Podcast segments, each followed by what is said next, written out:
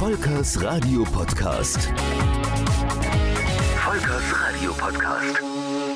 2021, Antenne Mainz wurde am 5. Oktober zehn Jahre alt. Es gab natürlich keine große Feier, im Kleinen wurde ein bisschen angestoßen. Trotzdem eine gute Zeit für Antenne Mainz. Das haben wir natürlich auch im Programm gewürdigt. Ich habe mir im Sonntagstalk bei Antenne Mainz zum Beispiel Desiree Neumann eingeladen. Sie ist bekannt als Doppel-Daisy bei verschiedenen Jugendformaten und war lange Zeit auch bei Antenne Mainz im Team mit dabei. Und dieses Interview gibt es jetzt hier im Radiopodcast. Antenne Mainz, mein heutiger Gast ist weiblich. Name? Desiree Neumann. Das darf man eine Frau nicht sagen. Ich mache trotzdem Alter. 39. Beruf? Moderatorin.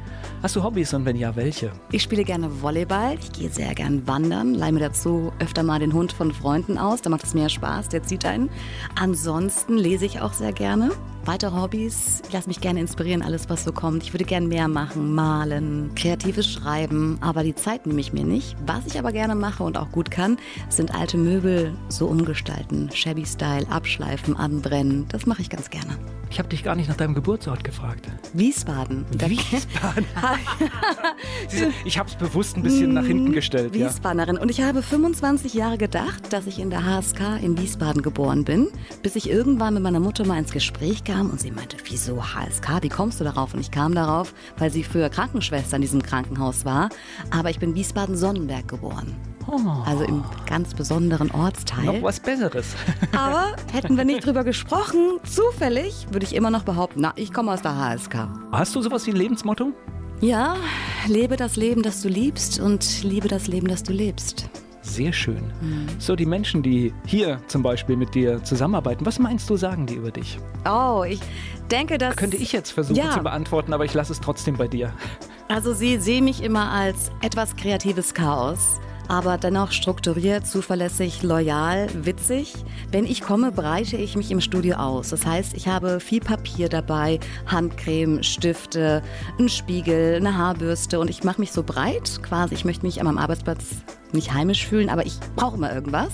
Aber wenn ich dann nicht mehr sende, weiß man auch ganz genau, dass ich weg bin, weil ich habe alles wieder zusammengeräumt. Und mein Eindruck ist auch immer so, wenn es vorher ruhig war, es wird dann äh, etwas lauter, ne?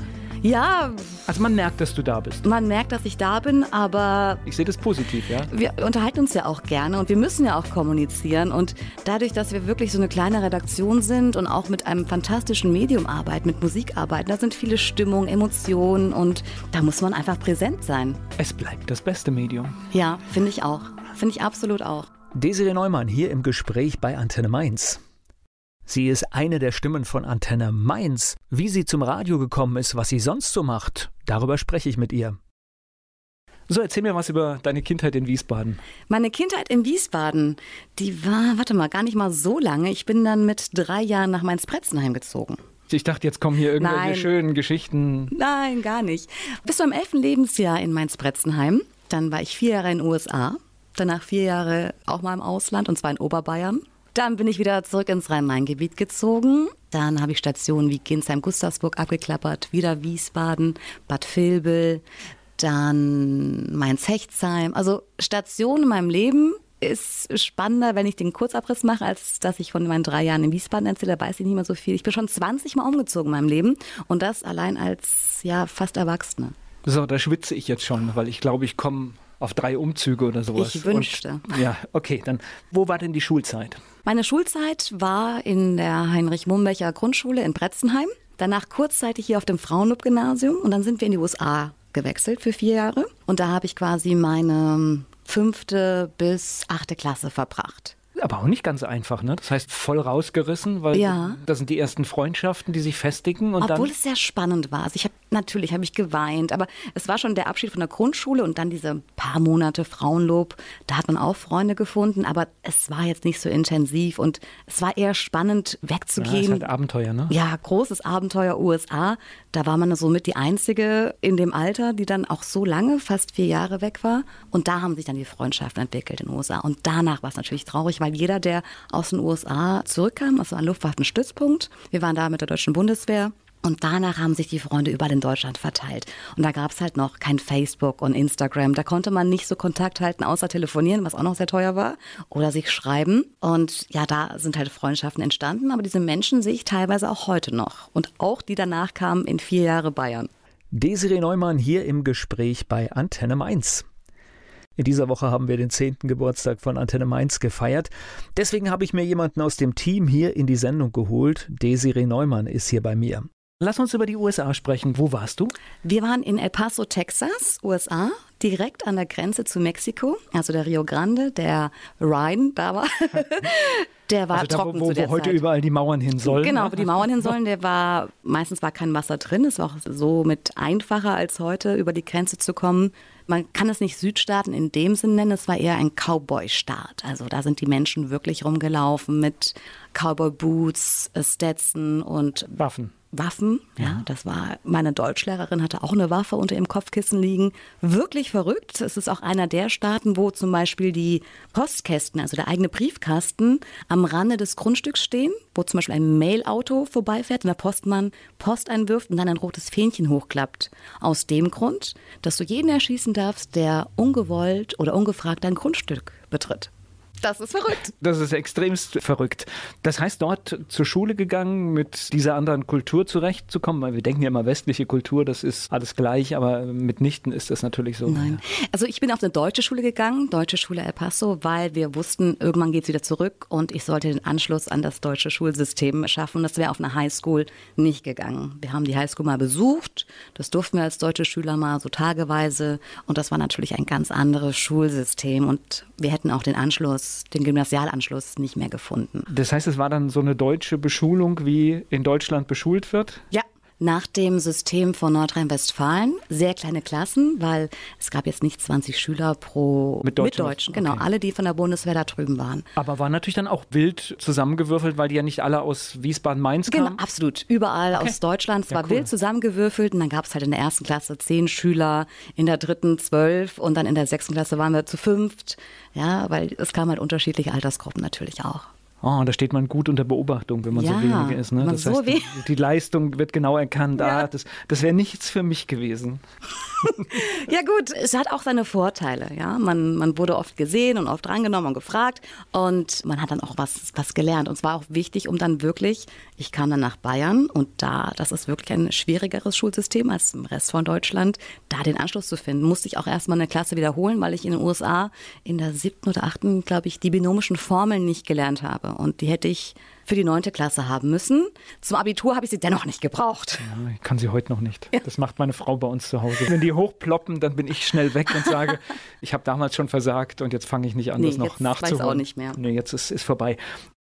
War die Schule irgendwie in einem geschützten Raum, weil du sagst Militär, das war ja gerne Mhm. immer dann so abgegrenzt und Das war auf der amerikanischen Airbase. Da war dann gleichzeitig auch der Luftwaffenstützpunkt. Den gibt's heute noch. Fort Bliss heißt der.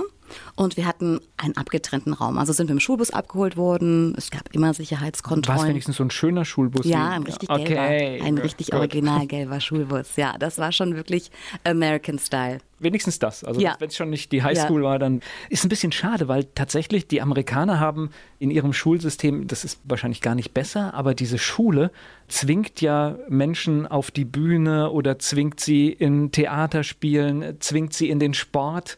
Ich fand es früher immer merkwürdig, aber natürlich nimmst du viel fürs Leben mit, weil wenn du mit, was weiß ich, in der Pubertät problemlos auf der Bühne stehen Ja. kannst, das ist etwas, das ist viel wertvoller als binomische Formeln. Ja, also die Amis, was mir jetzt auch im Nachhinein immer wieder auffällt, die sind viel dieses Outgoing. Natürlich, alles finden sie toll, I love you und wie schön.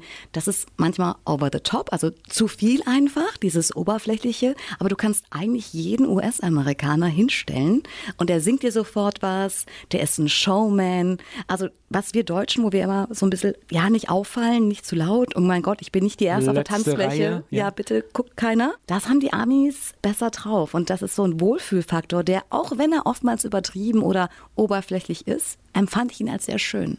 Ich kann dir nur sagen, in Deutschland ist ganz witzig, als es noch Veranstaltungen gab damals, Hm? wenn du auf irgendeinen Vortrag gehen wolltest oder sowas. Ich weiß, ich war mal der Alnatura-Chef, war mal in Wiesbaden irgendwo und hat dort über sein Unternehmen gesprochen. Man durfte auch Fragen stellen. Ich fand es interessant, bin da hingefahren. Die Bude war voll In der ersten Reihe waren die Plätze frei. Wie Das heißt, du musst immer nur dreist nach vorne gehen und findest in Deutschland fast immer einen Immer Platz. Okay, Ja. ist eine gute Möglichkeit auch für Konzerte oder sonstige Ja, Konzerte ist meistens verkauft, dann da kostet es okay. mehr. Aber wenn so freie Veranstaltungen Wir sind da ein bisschen zurückhaltend. sitzen wir uns immer gerne nach hinten und deswegen ist da oft vorne ein Platz frei. Ja, ja, bei den Amis äh, sind alle auf der Bühne. genau, ist mein Publikum alles frei. Ja. Nee, das finde ich ein bisschen schade, weil mir hätte das auch gut getan. Ich habe es erst später geholt im Leben alles. Okay. Ja? Dieses irgendwie sich auf eine Bühne stellen und irgendwas machen, das kam viel zu spät und das hätte ich mir in der Schule gewünscht, ja. Okay, also du hast jetzt dann quasi Aber man hätte, angelernt. man dann hätte mich zwingen müssen, Okay. ja. Ja, aber so ein, so ein Zwang in einer, in einer guten Gruppe kann ja einen auch durchaus pushen. Man muss ja auch was als, gemeinsam machst, genau, als junger Mensch herausfinden, was kann ich gut Genau. und muss auch mal ausprobieren. Das ging da easy peasy. Da war man immer dabei. Gleich geht's weiter im Gespräch mit Desiree Neumann. In Wiesbaden geboren, in Mainz aufgewachsen, bis es dann in die USA ging. Desiree Neumann hier aus dem Antenne Mainz Team zu Gast bei Antenne Mainz. War das so, dass du aber dann in Texas dann quasi, da wo ihr gewohnt habt, wie ist die Stadt? El Paso. El Paso, ja. Dass ihr da frei, Ja. ganz normal, also Ja, war so mal ganz normal frei gewesen. Es war halt direkt angrenzend an die Wüste. Das heißt, teilweise gab es auch Nachbarn, zu denen man hinfahren musste mit dem Auto. Ganz lustig, eine Freundin und ich damals, fünfte, sechste Klasse, sind wir mit dem Fahrrad gefahren, wurden sogar von der Polizei angehalten, was wir denn da machen. Ja, wir fahren Fahrrad. Also viele Sachen sind da nicht üblich. merkwürdig in den USA, ne? An Außenveranstaltungen, also gerade da, weil vieles mit dem Auto einfach erledigt wird. Und da haben die Kids nicht draußen gespielt. Jeder hatte einen Pool im Garten und so hat man quasi niemanden außer meine Freundin und mich draußen auf der Gas gesehen. Ja, ja, ja. Ich finde es ein spannendes, interessantes Volk und ja, so unterschiedlich, große Freiheit, aber Baden verboten ohne Aufsicht. So lauter komische Gegensätze, ja. Absolut, absolut. Was ich so ein bisschen schade finde, durch ja wirklich die Grenzstadt dann zu Mexiko, zu Juarez, ich hätte Spanisch lernen sollen. Also da sprechen die Menschen ja wirklich mehr Hispanic und Englisch ging dann wahnsinnig schnell, wenn man es machen musste, obwohl wir in der Schule ja Deutsch gesprochen haben. Irgendwann habe ich angefangen, auf Englisch zu träumen. Es ging so in einem über. Und was ich aber bis heute super schade finde, die Möglichkeit nicht genutzt zu haben, Spanisch zu lernen. Naja, dicht dran, ne? Und das ist, Super äh, dicht. Also mit Englisch und Spanisch bist du. Ach, da hätte ich jetzt fehlt nur noch Job. Chinesisch, dann bist Dann, du auf der ach. ganzen Welt unterwegs. Ja gut, ich kann die Zeit nicht zurückdrehen, ne? So, jetzt stelle ich mir das vor, wenn man in dem Land der unbegrenzten Möglichkeiten, wobei ich glaube, Texas ist auch ein merkwürdiger Teil von dem Land der unbegrenzten Möglichkeit, wenn ich diese Definition so nehme. Mhm. Aber wenn man da zurückkommt nach Bayern, Lengries an der Grenze zu Österreich. Bad Tölz, also weltweit bekannt natürlich oder deutschlandweit bekannt. Das war ein Schock, Volker. das glaube ich. Da das ist ja ich- nur ein Schock, wenn ich mir das vorstelle. Ja, da war ich dann 15, als wir zurückkamen. Hab quasi ja meine frühe Teenagerzeit in den USA mit diesen unbegrenzten Möglichkeiten, den ganzen Tag im Pool zu liegen nach der Schule Ja, das genossen. Land ist ja einfach riesengroß. Also selbst wenn du das nicht brauchst, das Riesenland, es wird dir überall vermittelt, wie groß es Ja, ist. und wir durften das auch ja bereisen, also in den Sommerferien. Wir haben sehr viel gesehen, da bin ich sehr, sehr dankbar für, von USA über Kanada und Alaska. Also da durfte ich wirklich in, einiges in den erleben. großen Städten überall? In vielen, ja. Okay. Viel auch die westliche Seite dann und alle Nationalparks natürlich. Eine Schiffsreise, ein Cruise-Ship, jetzt fange ich auch schon an Englisch zu reden, Reise von Kanada nach Alaska gemacht. Also ich durfte schon wirklich da sehr, sehr viel sehen. Das war schon toll. Und dann kam ich nach Lenkries. Nach Lenkries. Hast du die Menschen verstanden? In Lenkries not, nee. Okay. Wirklich, sie wollten sich aber auch, also nicht alle, aber viele auch nicht die Mühe geben, dass man sie versteht. Es war wirklich teilweise schwer. In der Schule sollte ich halt immer vorlesen im Englischunterricht, weil ich ja diejenige war, die einen amerikanischen Slang hatte und nicht Oxford Englisch vorgelesen hat. Es war wirklich insofern verrückt, dass auch in dem Ort sehr viele miteinander verwandt waren. Also jeder kannte sich, ohne jetzt da. Ne? Man hat einfach gerne familiär gewohnt. Gibt es. Gibt es wunderschön, denke ich. Das heißt, die hatten Also- auch nur zwei, drei Namen, ne? Wunderschön. Also alle Jahreszeiten, der Frühling direkt an der Isar. Wir konnten mit unseren Snowboards und Skiern zum Braunen Eck laufen, abends noch eine Nachtskifahrt machen. Also da kann ich überhaupt nicht meckern. Und die Leute, die ich auch kennengelernt habe, da habe ich auch noch heute Kontakt zu mit Menschen, mit denen ich vor 17 Jahren da auf der Schule war, auf dem Gabriel von Seidel Gymnasium. Die Schulen weiß ich alle noch.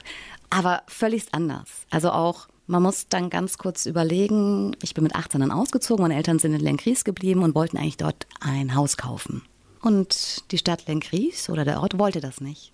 Und obwohl mein Stiefvater fürs Land gearbeitet hat, also bei der Bundeswehr war, also alles safe, geldtechnisch etc., wurde das nicht genehmigt. Das muss man sich mal überlegen. Da hat Lenkries gesagt, nein, wir möchten keine sogenannten Preisen. Ausländer. Das ist schon erschreckend, Das ist aber erschreckend. ich will es gar nicht so weit wegschieben, weil wir werden auch, wenn wir bei uns in der Region schauen, kleine Gemeinden finden, wo das durchaus noch vor 20, 25 Jahren Hm. merkwürdige Zustände gab. Ja. Aber ich weiß, von was du redest. Ja. Ich kann mir das sehr gut vorstellen. Ja. Hat mich jetzt als junge Erwachsene nicht wirklich gekümmert, der Gedanke. Aber so im Nachhinein denke ich mir, boah, starkes Stück. Wenn jemand das kaufen kann oder ich, ich verstehe es halt einfach nicht. Also, und Nee. da merkt man halt einfach, dass es doch manchmal an der Weltoffenheit hier und da noch hakt. Ja, und haben ja Jahre schon da gewohnt eigentlich. Waren ja jetzt nicht neu da und haben gesagt, wir kaufen, wir bleiben, sondern Zugereiste, wie man in Rheinhessen die sagt. Zugereisten, die mussten dann wieder abreisen. Deswegen ist es schön, dass sich Regionen unterscheiden. Manche sind halt offen und Mhm. Ja. ja. Und das ist mehrheitlich hier bei uns so, dass es offen ist. Ja. Und das ist doch schön. Desiree Neumann hier zu Gast. Desiree Neumann, Moderatorin, Lebenskünstlerin, würde ich noch dazu fügen. Sie ist hier bei mir und ich spreche mit ihr, wie sie zum Beispiel zum Radio gekommen ist, kommen wir später zu. Wir waren gerade bei den Stationen in den USA und Bayern, sehr unterschiedlich. Und wie ging es denn bei dir weiter? Ich bin mit 18 ausgezogen, bin zurück ins Rhein-Main-Gebiet nach Wiesbaden gezogen. Endlich. In die Geburtsstadt. In die Geburtsstadt, nicht nach Sonnenberg, aber Nähe Sonnenberger Straße. Und bin dann weiter zur Schule gegangen, bis ich dann erstmal nach der 10. keine Lust mehr hatte auf Schule. Da Volles Verständnis. hatte ich irgendwie keinen Bock mehr und habe gedacht, ach nee, machst du was anderes? Hat sich angeboten, eine Ausbildung anzufangen als Versicherungskauffrau bei der damaligen DBV Winterthur in Wiesbaden. Mein leiblicher Vater hatte ein eigenes Versicherungsunternehmen und da war der Gedanke, ach, da kann die Tochter das später mal übernehmen. Meine Ausbildung bei der DBV Winterthur ging exakt drei Monate. Die habe ich innerhalb der Probezeit auf eigenen Wunsch gekündigt. Das war leider nichts für mich. Kurze Zeit im Traumberuf. Ganz kurze Zeit. Der Traum meines Vaters, ja. Wobei ich das, ich interpretiere das immer anders. Du hast etwas ganz Tolles innerhalb von drei Monaten gelernt. Ja, wunderbar. Ja, Sehr das viele ist nichts für gelesen. dich. Das, das war nichts für mich. Interessanterweise wusste ich aber auch nicht, wie es weitergeht. Und meine Freundinnen aus Wiesbaden haben von einem MTV-Casting erfahren, damals als MTV noch ein Musiksender war. Oh, stopp. Das können wir gleich machen, also abdriften ins Mediale. Aber vorher möchte ich von dir wissen, warst du denn gut in der Schule? War ich gut in der Schule? Jetzt hast du ja unterschiedliche Erfahrungen, ne? Mm, Also es hat immer geklappt. Ich war schon faul, muss man sagen. Und dann gab es auch Zeiten, da habe ich gedacht, ach, wenn ich mir morgens eine Stunde den Wecker früher stelle, dann kann ich in dieser Stunde noch was abreißen. Aber dafür habe ich viel zu gern geschlafen. Fächer oder auch Themen, die mich interessiert haben, da war ich schon dahinter und dabei. Ich war schon im guten Durchschnitt. Ja, also ich habe jetzt ein Abi von 2,8 im Endeffekt, obwohl ich drei Jahre dann nochmal die Schule unterbrochen hatte. Guck Und mal, heute will es keiner mehr wissen. kein Mensch will das Ja. wissen. ne? Also wir wissen es jetzt, aber, äh, 2,8, aber es will, Leute. ke- es will irgendwann keiner mehr wissen. Ich finde das ganz gut. Du hast eigentlich es richtig gemacht. Diese Aussage hat halt geklappt. Aber dazu muss ich sagen, ich habe zwei wiederkehrende Albträume. Den einen möchte ich nicht erzählen, weil der total absurd ist. Aber der andere ist, dass ich, was heißt Albtraum? Ich wache morgens auf und in der Realität und denke, ich muss Abi schreiben. Und dann bin ich ganz hektisch und gucke auf die Uhr und denke, nee, Disi, das ist jetzt aber auch schon ein paar Jahre zurück. Das habe ich öfter mal. Nicht in verrückt, geregelten Zeiten, aber öfter mal, dass ich morgens aufwache und denke, ich muss jetzt Abi schreiben. So, jetzt kommen wir zum Medialen. Über das Stichwort Albträume, weil ich, ich habe tatsächlich so zwei, dreimal im Jahr habe ich einen Albtraum, dass ich zu spät, also da, da habe ich vor Jahren, in Ende der 80er Jahre gearbeitet bei einem Sender und ich komme zu spät zur Sendung und höre den Start meiner eigenen Sendung im Auto. Wow. Und dann bin ich nass geschwitzt wach. Ja, ja, das ist der Druck, den man hier beim Radio hat. Da muss auf Punkt, hier läuft hier alles, ja. Ich war, glaube ich, nie zu spät. Ich weiß gar Aber nicht. das ist so eine Urangst gewesen. Ja, gleich geht's weiter im Gespräch mit Desiree Neumann. Desiree Neumann, bekannt hier in Mainz aus dem Programm von Antenne Mainz, fing aber mit Fernsehen an. MTV, ja. ja. Casting. Bis heute weiß ich nicht, wenn Castings stattfinden. Gut, man liest das mal, aber ich habe nie offensiv nach irgendeinem Casting gesucht. Aber meine Mädels haben irgendwie damals, das war in Gießen, von einem Casting MTV erfahren, die suchen Moderatoren, lass uns mal da hinfahren. War auch nie mein großer Wunsch oder Gedanke, Moderatorin zu werden. Das gab es vor 20 Jahren nicht. Das heißt, deine Freundinnen waren schon etwas schlauer, hm? Ja, wie man es jetzt, wie man jetzt haben sie nicht in dieses Desaster gebracht. Ja, sie haben einfach gedacht, ach, die Daisy passt doch gut zu MTV. Ich hatte, man muss dazu sagen, vom Erscheinungsbild, ich habe damals eine Glatze getragen, hatte die Haare abrasiert, hatte fast sechs Jahre raspelkurze Haare, so wie Jeanette und Kodda. Und das war einfach eine Type. Ja, und da haben die gedacht, ach Mensch, die suchen eventuell Typen bei MTV, mach mal die Daisy. Und dann sind wir da. Wobei ich bin da ja auch durchaus, ich habe das Ja. ja noch mitgekriegt, den Start. Ja. Also ich hätte mir das jetzt, so wie ich dich heute kenne, wenn du da genauso quirlig und aufgedreht, ich hätte mir das gut vorstellen können, ja. Ja, das war auch, wie eben erwähnt, ich wollte mal Tierärztin werden, Lehrerin, dann wollte ich mal zur Bundeswehr, dann durften das alle Frauen, dann fand ich das wieder doof, ja. Ich hatte jetzt keinen großen Berufswunsch oder Ziel oder ich muss jetzt irgendwie ins Fernsehen. Komischerweise hat dieses MTV-Casting auch noch funktioniert und ich kam dann ins Fernsehen, war dann eine Zeit lang in Berlin und habe damals mit den anderen großen Moderatoren von MTV, also Christian Ullmann war im Nebenstudio, Anastasia, Patrice, Also, mit den groß, nur, groß nur, weil du relativ klein bist. auch ne? das, ja? aber das waren damals in den 90ern, auf jeden 90er, 2000, auf jeden Fall Namen im MTV, im deutschen MTV-Fernsehen. Und mit denen durfte ich dann Select MTV und Fashion Zone moderieren. Das war ganz toll. Ja, also deine Kollegen. Meine Kollegen. Genau. Ja. Also bringen Ja. wir es mal auf den Punkt. Ja? Hier, wir heben das jetzt mal auf eine Ebene. Ja? Das stimmt. Ja, viele machen ja erst Radio und gehen dann zum Fernsehen. Ich mache das umgekehrt oder habe es umgekehrt gemacht. Ich bin dann vom Fernsehen zum Radio. Es gab noch diverse Castings. Ich habe dann auch gegen Colleen Fernandes, die lustigerweise auch die heutige Frau von Christian Ullmann ist, in einem Casting angetreten. Die ging dann damals zu Bravo TV. Dann gab es noch Gülcan, heutige Gülcan Kams. Die hat dann im Endeffekt das finale Casting für eine eigene Sendung bei Viva gewonnen. Das war auch der Zeitraum, wo MTV und Viva dann zusammenkamen als Einsender. Und dann habe ich mir gedacht, ja, machst du doch das Abitur nochmal nach und bin nochmal drei Jahre aufs Gustav Stresemann Wirtschaftsgymnasium Ah, gegangen. guck mal, wir haben eine Gemeinsamkeit. ja? Ach komm, echt? Ja. Warst du Weil da auch? auf der Zitadelle warst du? War, schon ganz oben, Hechtsheimer Straße. Okay, Mhm. also ich bin älter. Ich, ich war noch oben auf der Zitadelle. Tatsächlich, da haben wir eine Gemeinsamkeit. Guck mal. Wow. Ja.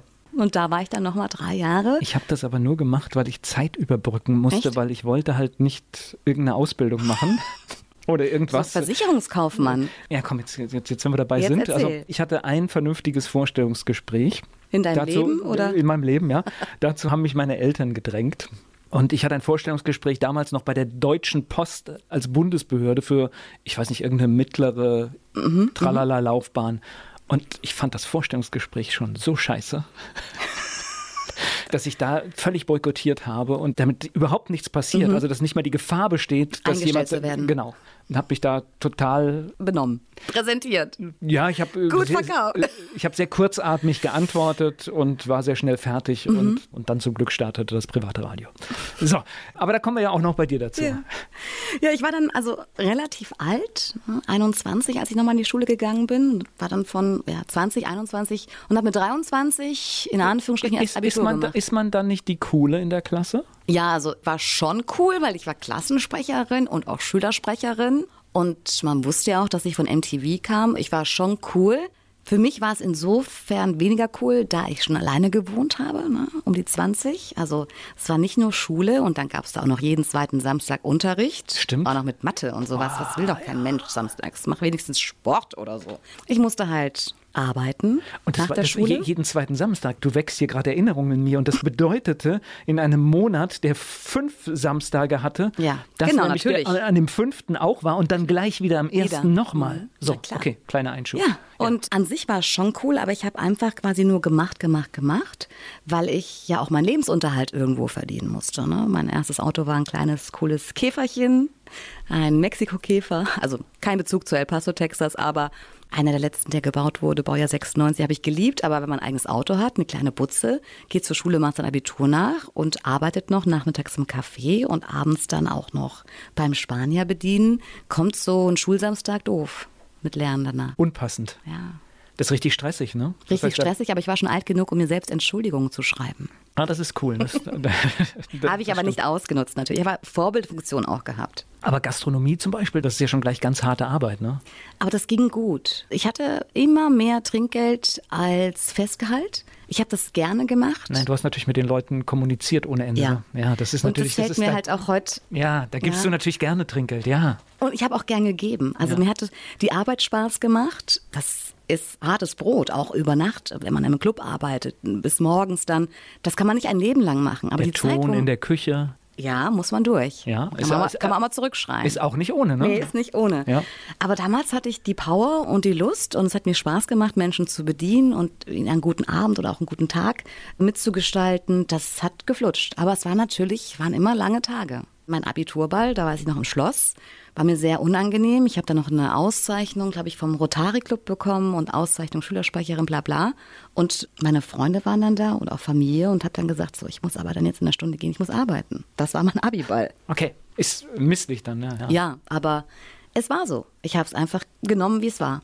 Ich finde, so wie du es schilderst, ich meine, das Tolle an der Sache ist ja, wenn man sich etwas so selbst erarbeitet, eigenständig, kann man natürlich auch immer sagen, das habe ich geschafft, ja. Ich habe mein Abitur alleine geschafft, ja, ja. Das stimmt. Ich finde, das hat auch eine hohe Wertigkeit. Hat mir niemand mehr in den Arsch getreten sozusagen, was ja, ja früher im Elternhaus durchaus mal war. Ne? Da gab es auch Stress, Lernen das und mach mal, das. Genau, ja. Und dann das nochmal zu tun, ja, sollte ich vielleicht öfter so sehen. Nur so sehen. Nur so also sehen. das hast du definitiv ganz alleine geschaffen, ja. Ja, ich würde mich auch als typische Macherin bezeichnen und vielleicht verliere ich dadurch öfter mal die Ansicht, mir auch das zu nicht beglückwünschen, aber das auch mal von außen zu sehen, mich quasi neben mich zu stellen und sagen, hey, das hast du, hast du geschafft und hast du gemacht, weil du eine Macherin bist. Ich verpasse dann auf den Moment des Genießens vielleicht. Wir gucken alle viel zu wenig auf unsere Erfolge.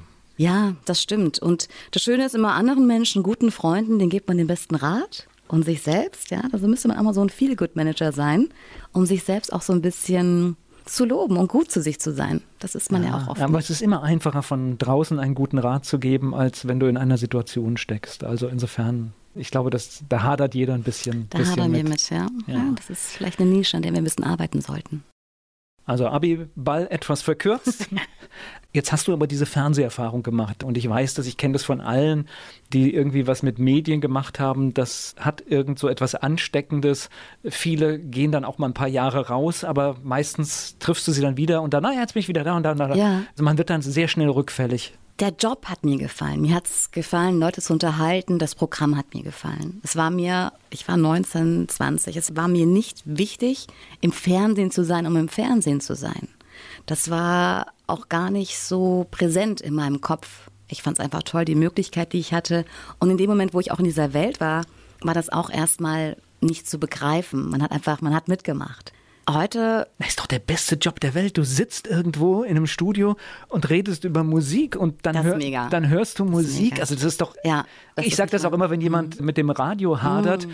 Bei allem, was da passiert, erzähl mir einen besseren Job. Mir fallen da nicht Wie so viele. Wenn ich hier laut auftrete und Musik höre und Erinnerungen habe und das fühle, das ist wunderbar. Also das war schon ein toller Bereich. So ein Reisebereich wäre auch noch schön gewesen. Damals gab es ja diese sogenannten Vox-Tours so zu moderieren. Aber im Fernsehen zu sein, um berühmt zu sein oder erkannt zu werden, das war mir nie und ist mir auch jetzt nicht wichtig. Ich finde es auch nicht schlimm, dass es auf Dauer nicht geklappt hat. Bekannt sein hat ja auch einen Nachteil. Also das ist ja nicht so, ja. dass es nur, also da gibt es auch ganz berühmte Radioleute, die viele Chancen einfach nicht genutzt haben, weil sie gesagt haben, nein, ich möchte das gar nicht. Ja. Es ist okay, dass die Leute meine Stimme kennen und vielleicht mal ein Foto sehen, aber ja. ich kann trotzdem das ich über den Wochenmarkt laufen und ja, einkaufen. Finde ich auch. Also heute ist ja wirklich Instagram, Facebook, man weiß, wie die Radiomoderatoren aussehen. Früher dachte man immer, ich bin groß und blond, aber ich bin klein und blond gefärbt. Ich finde diese Anonymität schön. Es gibt jetzt natürlich durch Facebook und Social Media Kanäle immer wieder Menschen, die einen erkennen oder auch an der Stimme erkennen. Das finde ich schön, das ist charmant, aber es ist nicht, dass ich mich einschränken muss oder es ist nicht nervig, ich muss du, keine du Angst läufst haben. normal durch den Supermarkt, ja. ja. Und das ist mir auch wichtig. Und es war nie eine Intention von mir, im Fernsehen zu sein, um berühmt zu sein. Also berühmt sein, das möchte ich eigentlich gar nicht. Ich möchte einen schönen Job machen, der mir Spaß macht und an dem andere Spaß haben. Gleich spreche ich weiter mit Desiree Neumann. MTV, dort hat sie ihre erste Medienerfahrung gemacht. Desiree Neumann ist hier zu Gast bei mir im Studio. Fernsehen. Das hm? heißt, kam da noch mal was oder? Ach so, Vox kam noch mal Fit for Fun. Okay. So als Fun-Sport-Moderatorin. Ah gut, da hätte ich dich nicht entdeckt. nee, sonst ging es dann direkt wirklich in Radio, Messemoderation, Storeeröffnung, all solche Sachen dann über. Wie war es mit dem Radio? Wie ging das los? Mit dem Radio ging es dann los. Nachdem ich 2005 mein Abitur gemacht habe, habe ich mich bei Hit Radio FFH beworben als Praktikantin. Was ist das denn? Und äh, ja, da komme ich wieder auf meinen Käfer zurückzusprechen. Der damalige Radio- oder Programmchef von FFH hatte auch einen alten Käfer. Und dann war natürlich das Bewerbungsgespräch als Praktikantin sehr, sehr schnell, sehr flüssig und schön. Und im Endeffekt hat man mich dann genommen und hat mich bei Hit Radio FFH eingestellt. Und der damalige Senderchef von FFH hat sich gut mit dem Chef von Planet Radio verstanden. Es ist ja eine Familie, FFH für Erwachsene, sage ich jetzt mal, Planet für die Jugend. Und meinte dann, ja, die Desi da, die Frau mit der Glatze, die ist vielleicht hier von ihrem Typ was für euch. Kann die da mal runterschnuppern? Und ich hatte dann die Möglichkeit, nach FFH ich muss einmal Antenne Mainz ja. zwischendurch sagen. Es drängt mich irgendwie. So, gut. Entschuldigung. Nach FF die Möglichkeit, zum Jugendsender dann zu wechseln. Und auch die Situation war dann diese, dass ich in drei Monaten die Zeit bekommen habe, alles Technische zu lernen und gleichzeitig auch moderieren zu lernen. Und das habe ich dann auch gemacht, sozusagen Tag und Nacht. Aber das war auch damals nicht das Einzige, sondern ich habe weiter beim Spanier gearbeitet. Ich habe Promotion-Jobs für den Radiosender gemacht und teilweise auch im Sender auf so einem Fatboy, auf so einem riesen Kissen übernachtet, um mir halt meine Tankkosten für meinen Käfer zu sparen, wenn ich eh am nächsten Morgen wieder Sendung einsprechen das musste, um zu üben. Das sind die schönsten Geschichten. Ja, das ist zwar in dem Moment gar nicht lustig manchmal, nee. aber natürlich sind es rückblickend sind es die schönsten Geschichten. Wenn ja. man das gleiche wie am Vortag anhat, ist nicht so cool, aber die Zahnbürste war immer dabei. Ja, ja. Vielleicht warst du sogar mega cool. Guck mal. Vielleicht, man hat es mir nur nicht gesagt. Aber es hat sich ja ausgezahlt. Also ich durfte dann auch ran ans Mikro und dann war auch wirklich, und das finde ich, ist ganz oft im Leben, auch wenn man über Sachen spricht, dann öffnen sich Türen. Und es war in dem Moment die richtige Zeit am richtigen Ort. Und dann war ich da, eine Moderatorin ist gegangen und ich durfte. Das heißt, du warst dann in so einem jungen Format, ja. wo man F-Wörter sagen darf und all diese Geschichten? Ja, aber wir haben es nicht so übertrieben. Also wir mussten, wir haben nicht ganz so krass polarisiert. Also es war schon cool, aber wir durften vieles sagen, aber jetzt nicht, also wir haben schon auf die Kacke gehauen, aber nicht so negativ. Für so, so die alten Radiomenschen, wie ich das dann zu diesem Zeitpunkt also noch total war, war das schon irritierend, wenn auf einmal so ein Jugendradio yeah. kommt und da werden Sachen gesagt, die vorher undenkbar waren. Absolut. Ja, wir waren alle Anfang 20. Wir haben unsere Sprache, die wir sonst auch untereinander hatten, also jetzt keine Gossensprache, aber wir haben frei Schnauze reden dürfen, was ja sonst im Formatradio eher klein gehalten wird. Da haben wir schon viele Möglichkeiten gehabt und haben diese auch genutzt, weil so wollten uns die Leute auch da draußen hören. Wir wollten nicht über ihnen stehen, nicht anders sein, sondern genauso wie die und das durften wir sein in der Morning Show. Wie lange hast du es gemacht? 2008 bis 2011 habe ich die Morning Show gemacht. Okay. Und dann. Bist du so ein Morgenmensch? Gar nicht. Okay. Also vom Kopf her total. Wenn ich wach bin, kannst du wirklich mit mir vieles anfangen der Körper leidet. Der wollte das nie. Der hat immer gesagt, sie lass es doch. Aber mir ist es so, der Körper ist da und der Rest ist nicht da. Ah, ja, das ist irgendwie das ist ein guter Mix zwischen uns. Ganz ich habe mich immer gedrückt. Ja. Ich habe alle Tages- und Nachtzeiten durch, aber also fantastisch ist es ja, wenn man morgens aufsteht und die Sonne geht auf, die Luft ist frisch, man ist so mit die erste Person. Der Weg zum Aufstehen ist immer sehr lang. Wenn man dann steht, ist, dann geht's auf jeden Fall. Und dadurch, dass ich halt freiberuflich immer gearbeitet habe, konnte ich auch nach meiner meiner Sendung recht zügig gehen. Die Sommertage, Genießen, da habe ich ja. gesagt, schönen mhm. Tag euch noch. Hier im Studio mit fünf Monitoren, die die Hitze abstrahlen. Ich liege irgendwo am See, verrate euch aber nicht wo. Also ich hatte schon da sehr viele Freiheiten. Aber ja, der Freiberufler, den drängt es natürlich ins Studio, in die Sendung, weil er weiß, äh, nur dort verdient er gerade das Geld. Ja? War mir damals nicht so bewusst, das war einfach mein Job. Ja. Tatsächlich, also muss man einfach auch erklären. Also ja. ist eine übliche Art, jetzt hier im Hause gar nicht. Ich glaube. Ich bin die Einzige bei Antenne Mainz, die freiberuflich ist, ja. Ja, aber es gibt durchaus große Sender oder gerade im öffentlich-rechtlichen System ist es eigentlich sogar die Mehrheit mhm. der Menschen, die dort moderieren, die keinen festen Vertrag haben und im Prinzip auch ganz schnell verschwinden können. Ja. Das droht immer, das schwebt immer so ein bisschen über einem. Ja. Auf jeden Fall, ja. Gleich geht's weiter im Gespräch mit Desiree Neumann hier bei Antenne Mainz. MTV, dort hat sie ihre erste Medienerfahrung gemacht. Desiree Neumann ist hier zu Gast bei mir im Studio. Fernsehen. Das hm? heißt, kam da noch mal was oder? Ach so, Vox kam noch mal Fit for Fun. Okay. So als Fun-Sportmoderatorin. Ah gut, da hätte ich dich nicht entdeckt. nee, sonst ging es dann direkt wirklich in Radio, Messemoderation, Storeeröffnung, all solche Sachen dann über. Wie war es mit dem Radio? Wie ging das los? Mit dem Radio ging es dann los. Nachdem ich 2005 mein Abitur gemacht habe, habe ich mich bei Hit Radio FFH beworben als Praktikantin. Was ist das denn? Und äh, ja, komme ich wieder auf meinen Käfer zurückzusprechen. Der damalige Radio- oder Programmchef von FFH hatte auch einen alten Käfer. Und dann war natürlich das Bewerbungsgespräch als Praktikantin sehr, sehr schnell, sehr flüssig und schön. Und im Endeffekt hat man mich dann genommen und hat mich bei Hit Radio FFH eingestellt. Und der damalige Senderchef von FFH hat sich gut mit dem Chef von Planet Radio verstanden. Es ist ja eine Familie, FFH für Erwachsene, sage ich jetzt mal, Planet für die Jugend. Und meinte dann, ja, die Desi da, die Frau mit der Glatze, die ist vielleicht hier von ihrem Typ was für euch. Kann die da mal runterschnuppern? Und ich hatte dann die Möglichkeit, nach FFH ich muss einmal Antenne Mainz ja. zwischendurch sagen. Es drängt mich irgendwie. So, gut. Entschuldigung. Nach FFH die Möglichkeit, zum Jugendsender dann zu wechseln. Und auch die Situation war dann diese, dass ich in drei Monaten die Zeit bekommen habe, alles Technische zu lernen und gleichzeitig auch moderieren zu lernen. Und das habe ich dann auch gemacht, sozusagen Tag und Nacht. Aber das war auch damals nicht das Einzige, sondern ich habe weiter beim Spanier gearbeitet.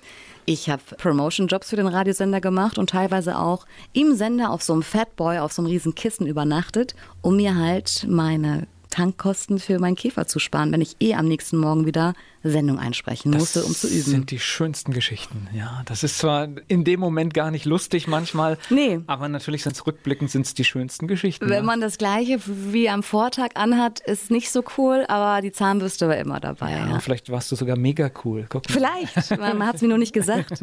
Aber es hat sich ja ausgezahlt. Also ich durfte dann auch ran ans Mikro und dann war auch wirklich, und das finde ich, ist ganz oft im Leben, auch wenn man über Sachen spricht, dann öffnen sich Türen. Und es war in dem Moment die richtige Zeit am richtigen Ort. Und dann war ich da, eine Moderatorin ist gegangen und ich durfte. Das heißt, du warst dann in so einem jungen Format, ja. wo man F-Wörter sagen darf und all diese Geschichten? Ja, aber wir haben es nicht so übertrieben. Also wir mussten, wir haben nicht ganz so krass polarisiert. Also es war schon cool, aber wir durften vieles sagen, aber jetzt nicht, also wir haben schon auf die Kacke gehauen, aber nicht so negativ. Für so, so die alten Radiomenschen, wie ich das dann zu diesem Zeitpunkt also noch total war, war das schon irritierend, wenn auf einmal so ein Jugendradio yeah. kommt und da werden Sachen gesagt, die vorher undenkbar waren. Absolut. Ja, wir waren alle Anfang 20. Wir haben unsere Sprache, die wir sonst auch untereinander hatten, also jetzt keine Gossensprache, aber wir haben frei Schnauze reden dürfen, was ja sonst im Formatradio eher klein gehalten wird.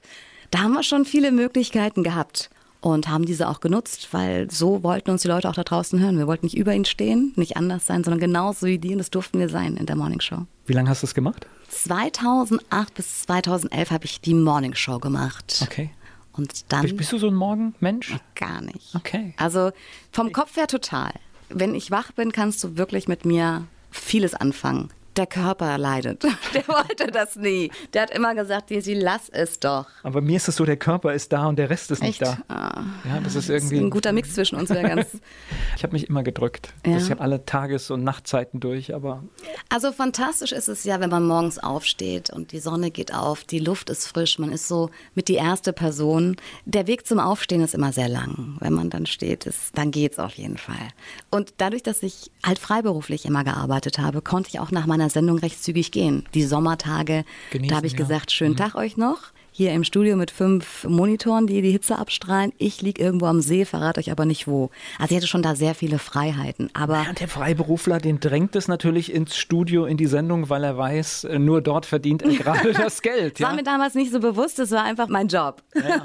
Tatsächlich, also muss man einfach auch erklären. Also ja. ist eine übliche Art, jetzt hier im Hause gar nicht. Ich glaube. Ich bin die Einzige bei Antenne Mainz, die freiberuflich ist, ja. Ja, aber es gibt durchaus große Sender oder gerade im öffentlich-rechtlichen System ist es eigentlich sogar die Mehrheit mhm. der Menschen, die dort moderieren, die keinen festen Vertrag haben und im Prinzip auch ganz schnell verschwinden können. Ja.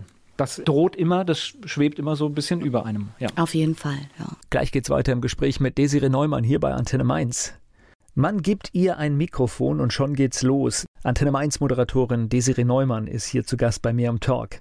So, jetzt kommen wir zurück zu dir. Jetzt, ja, wir, wir schweifen hier, aber das ist halt, wenn Medienleute zusammensitzen, dann, dann artet das oft aus. Jetzt bist du irgendwann weg von der großen Medienmarke zu einer lokalen großen mhm. Medienmarke, mhm. sag ich mal so. In den großen Medienmarken, da herrschen auch ganz nicht strikte Regeln, aber da gibt es gesetzte Regeln und dann brauchst du eine lange Zeit, um diese Regeln oder Gegebenheiten zu überdenken. Das muss immer mehrere Instanzen und das ist alles sehr geordnet. Was auch gut ist, was auch da seinen Sinn hat. Und ich habe mir aber gedacht, ja, mit so einem großen Schiff, da kann ja irgendwie jeder. Ich wollte gerade sagen, ich, ich, hatte gerade das große Bild Tanker, sagt ja. man immer, ein großer Tanker. Ja. Der kann, kann, kann jeden mitnehmen. Ja. Und was kann ich noch aus diesem, was ich gelernt habe, vielleicht auch von den großen Sendern, von den größeren Sendern, mit so etwas Kleinem geben und mit aufbauen. Und das war so ein bisschen dann die, der Hintergedanke, mich auch bei Antenne Mainz offensiv zu melden und mit dem Chef zu sprechen, der erstmal aus dem Häuschen war, weil der Markenname oder Radioname Doppel-Desi ja schon im Rhein-Main-Gebiet damals bekannt war oder jeder hat es mal gehört, keiner weiß, wer die Frau ist, aber man hat es durch die Jugendradiosender mitbekommen. Und er war dann erstmal sehr überrascht, dass ich dann wirklich zu einem lokalen Radiosender wechseln möchte. Und auch gewechselt bist, ne? Ja, ja. relativ zügig. Okay. Ich habe gestern dann wir hatten äh, die Woche ja unser Zehnjähriges. Am 5.10. haben wir gefeiert. Da habe ich die Story erzählt, dass ich das Vorstellungsgespräch hatte mit dem Geschäftsführer von Antenne Mainz. Da meinte er, hm, coole Type, gefällt mir. Lass uns schauen, wie wir zusammenkommen. Und dann war ich Wochenends in Berlin und Samstagnachmittag rief er an, ja, hm, die, die ganze Montag hier Morning Show. Das war unser Zusammenkommen. Ich mich sonntags in Zug gesetzt, montags morgens um 5 Uhr gewesen, meinem damaligen Co-Moderator die Hand gegeben und los ging's. Hallo, hier bin ich. Hi, ja. guten Morgen.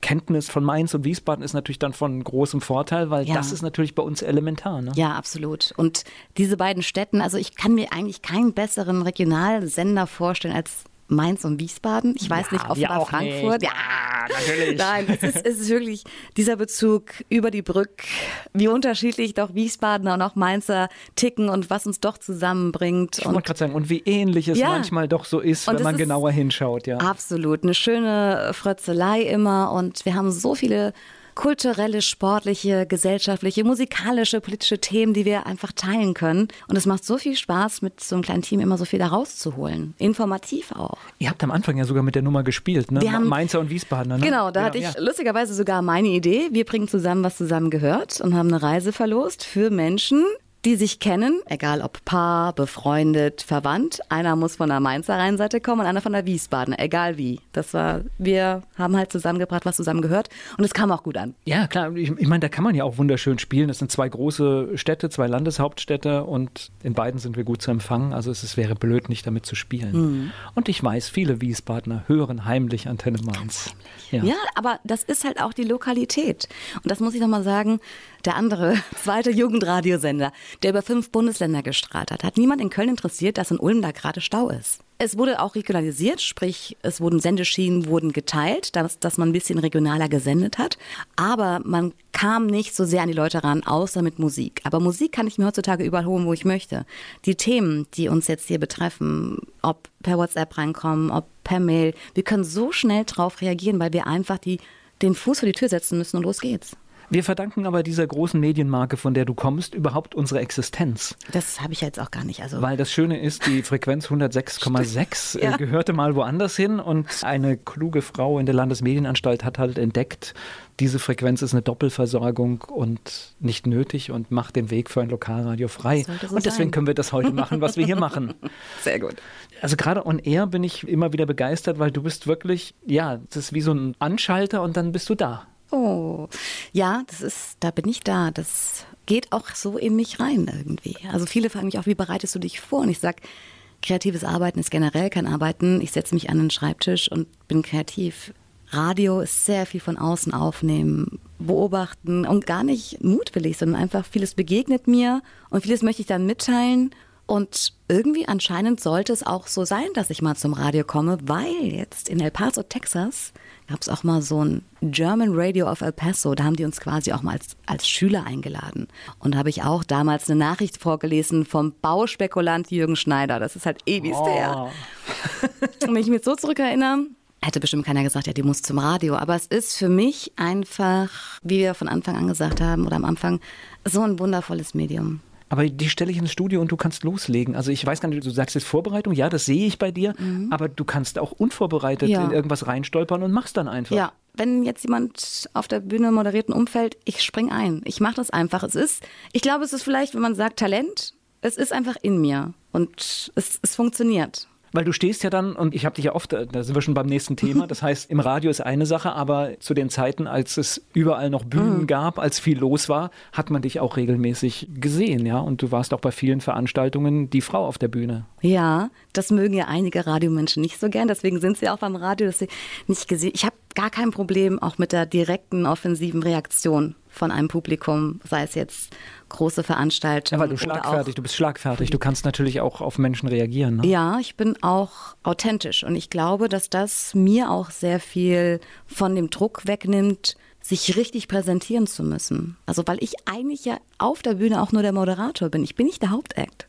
Der Hauptakt sind die Künstler, mein Interviewpartner, der Politiker. Und ich muss nicht so tun, als würde ich seinen Job können, sondern ich versuche da charmant einzuleiten, durchzuleiten, ich selbst zu sein, die Menschen abzuholen, weil es ist alles, auch wenn ich Praktikanten anlerne und die wollen moderieren, dann sage ich ihnen, es ist nicht, hallo, schönen guten Tag und wir sind alle hier. Es ist die Show des natürlich jemandem was erzählen von dir. Ja, und das irgendwie charmant, lustig zu machen und auch über sich selbst zu lachen, finde ich sehr wichtig. Ja, das ist total wichtig. Und vor allen Dingen, das ist etwas, mit dem man sehr gut arbeiten kann, halt auch wirklich eigene Erfahrungen, Erlebnisse, alles mit reinbringen, weil das ist eigentlich das, was immer die Herzen, ja. du gewinnst damit die Herzen, ja. wenn du sagst, da steht ein Mensch oben.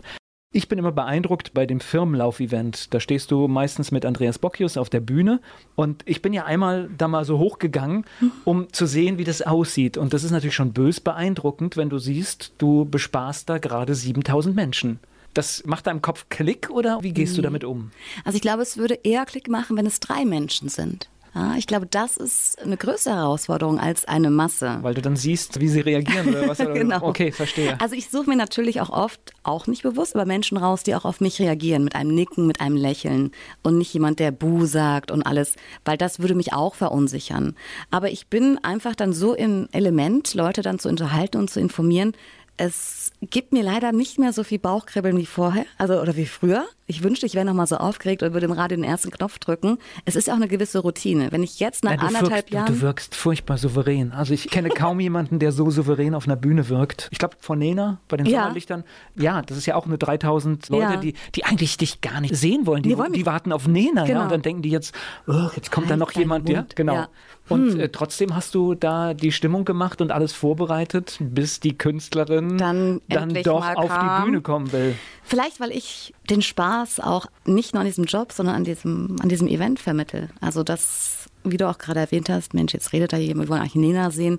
Und diese Zeit, die ich da quasi schinden muss oder die ich überbrücken muss, Leute mit einbeziehe oder auch dann einfach die Wahrheit sage, es dauert noch einen Moment, wie auch immer. Es ist diese Geschichte können wir ja auch ein bisschen erzählen. Ja. Es war halt einfach tatsächlich so, ich weiß auch gar nicht, ist auch egal, welche Gründe es waren, aber es verzögerte sich der mhm. Beginn des Konzertes. Und dann stehst du natürlich vor der Meute, die eigentlich überhaupt keine Lust hat. Nee, die werden auch unruhig. Was und dann muss man halt trotzdem überbrücken, weil du kannst nicht einfach die leere Bühne stehen lassen. Also und, genau. und, und da hast du halt den Job gemacht, ja. Ich ein bisschen habe ich dann ein Witz, der immer zieht auf der Mainzer Rheinseite. Erstmal erzählt, dass ich Wiesbadenerin bin, dann war schon mal die Buß auf meiner Seite. Dann habe ich gesagt, wo sind meine Ladies, wo sind meine Jungs? Und da muss man einfach durch. Es gibt auch teilweise Situationen, da ist auch schon die Technik ausgefallen beim Medienkongress 2019 im Schloss. Und dann habe ich so ein paar kleine Schmankerl aus meinem Leben erzählt. Ja, die konnte man vielleicht nicht unbedingt teilen, beziehungsweise sagen, ja, das ist mir auch schon passiert, aber die Story werden Sie sich merken. Gleich geht's weiter im Gespräch mit Desire Neumann. Desire Neumann aus dem Antenne Mainz Team war heute so freundlich, uns einen tiefen Einblick in ihr Leben zu geben. Sie ist hier zu Gast im Talk bei Antenne Mainz. So, wir haben gelernt, du bist Freiberuflerin, machen wir es richtig. Du gehst auf die Bühne. Das heißt also, jemand, der sagt, ich habe eine Veranstaltung, die muss moderiert werden, die muss gut moderiert werden, der darf dich auch ansprechen, ne? Sehr gerne. Das ist ja oftmals, waren ja auch mal Situationen mit, ach, du bist mein Hände Mainz, darf ich? Und sag, ja, ich bin freiberuflich. Damit gehe ich ja auch nicht in die Moderation und sage, hi, Desi ist hier, freiberufliche Desi hier auf Antenne Mainz. Man darf mich buchen, man darf mich anfragen. Ich mache in jeglicher Hinsicht vieles gern, ob Sport, Veranstaltungen, Events mit Kindern. Also ich habe da wirklich, bin überhaupt nicht festgelegt. Lass uns mal über die letzten Monate sprechen, mhm. weil das ist natürlich, wenn ich freiberuflich höre, wenn ich Bühne höre, dann weiß ich, du gehörst zu denen, die ja mit diesen Lockdown-Maßnahmen frontal getroffen wurden. Absolut, ja. Ja. Wie reagiert man da? Wird man da irgendwann unlocker? Bleibst du elastisch? Also ich weiß, du hast ein gutes Gemüt, du bist ja. wahrscheinlich versuchst erstmal das Beste daraus zu machen, ja? Da kommt vielleicht wieder die Macherin durch. Ich bin erstmal wandern gegangen mit dem Hund war alles entspannt und dann hieß es auch für mich quasi Kurzarbeit und dann hieß es, die großen zum Beispiel Laufveranstaltungen, die ich habe, Wochenends 5.000 bis 10.000 Menschen, die finden nicht mehr statt. Und das waren auch so gute 80 Prozent meines Umsatzes eigentlich, auch die Events. Und habe gedacht, ja gut, was machst du jetzt? Irgendwas, was kannst du? Aber es gibt keine Events. Guckst du mal auf der Seite der Bundesagentur für Arbeit und habe Assistenz eingegeben, weil ich nebenbei noch Homepages betreut habe und habe gedacht, ach, machst du so einen Bürojob? Im Büro wird immer was gesucht. Und kam zufälligerweise auf Menschen mit körperlicher Behinderung, die eine Pflegeassistenz brauchen. Und da habe ich gedacht, oh Mensch, also das kriege ich auch irgendwie hin. Das kann ich ungelernt und bin dann quasi in die Pflege von körperlich behinderten Menschen eingestiegen. Ungelernt, Learning by Doing, 24-Stunden-Dienste und habe das dann, ja, jetzt Mai letzten Jahres bis, wo sind wir jetzt, im Oktober, Juli diesen Jahres gemacht. Das beeindruckt mich. Das ist doch eine völlig andere Welt und. Ganz andere Welt. Und ich glaube, da muss man mental auch stark sein, weil du kommst ja zu einem Menschen, der tief auf dich angewiesen ist und bekommst eine intime Nähe, die du vielleicht mm. gar nicht wolltest, ja, mm, und dann, mm. dann, dann ist sie da. Ja, also ich hatte da und habe auch bis jetzt da überhaupt keine Probleme mit, sei es die täglichen körperlichen Pflegebedürfnisse, waschen, anziehen, essen reichen, das war für mich kein Problem. Ich fühle mich da auch eher nicht so, dass die Person auf mich angewiesen ist, sondern dass ich ihr helfe bzw. sie begleite, den Alltag quasi so angenehm wie möglich zu gestalten. Also Menschen im Rollstuhl zum Beispiel, die ich betreut habe, führen ihr eigenständiges Leben, gehen arbeiten. Dann fahre ich halt quasi ihr Behindertenmobil und ziehe die Person an, wasche sie. Und das ist natürlich aber auch eine Sache, die die Person dann auch quasi zulassen muss. Man muss sich auch riechen. Ja, weil so nah an niemanden ran, das macht man ja eigentlich nur mit seiner Partnerin oder Partner. Das ist aber nie eine Frage, die ich mir gestellt habe, auch emotional oder mental, gar nicht. Wobei es eine verrückte Zeit ist, weil jetzt die Zeit, wo wir diese Nähe total mhm. verloren haben. Ja machst du genau das Gegenteil. Hatte ich ja? gar nicht, ja, hatte ich gar ja. nicht verloren. Ich habe wie so oft, und das meine ich ja gar nicht negativ mir gegenüber, mir keine Gedanken gemacht. Ich habe es einfach gemacht und es war okay und es ist gut so und es tut mir gut, weil es auch sehr erdend ist. Es ist nicht immer hundertprozentig funktionieren, weil man dich für deine Persona beurteilen kann, wie auf einer Bühne. Der Abend war jetzt gut, die Moderatorin hätte besser sein können, sondern weil es mir wichtig ist, wie geht es diesen Menschen? Habe ich diesen Stützstrumpf, die Unterhose, sonstiges richtig angezogen, fühlt er sich wohl, gut gewaschen, wie auch immer. Das gibt einem ein ganz, ganz anderes, erdendes Gefühl diese Geschichte schließt sich jetzt für mich ein bisschen so. Eigentlich erinnert mich das wieder an das äh, Selfmade-Abitur. ja. Da ist eine Krise und du schaust einfach, was mache ich in dieser Krise, wie komme ich durch diese Krise, ja. wenn Dinge nicht so funktionieren, weil das Leben halt es gerade anders plant, ja. ja? Ich glaube, diese Situation hatte ich öfter und deswegen hat mich das vielleicht auch zu dem gemacht, dass ich einfach das mache. Ich bin sehr dankbar, weil ich das Leben ist ja sehr, sehr kurz und ich hätte gern, weil ich vielleicht auch schon sehr viel erlebt habe durch meine Umzüge, ich würde gern so viel erleben, aber ich kann jetzt nicht mehr Ballerina werden oder zur Polizei gehen.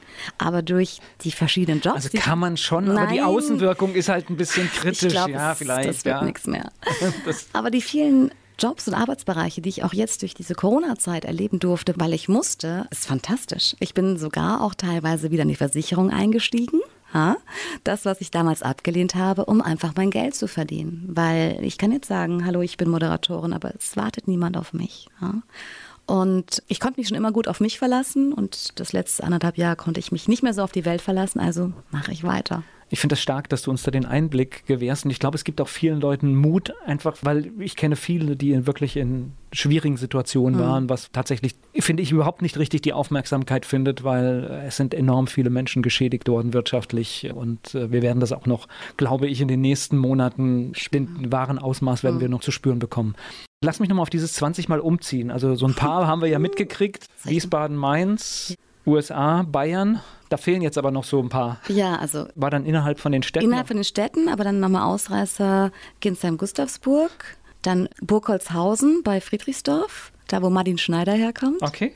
Dann Schöneck bei Bad Vilbel. Ja, gut, Hechtsheim, Pretzenheim, USA, dreimal innerhalb Wiesbaden. Jetzt wohne ich in Mombach.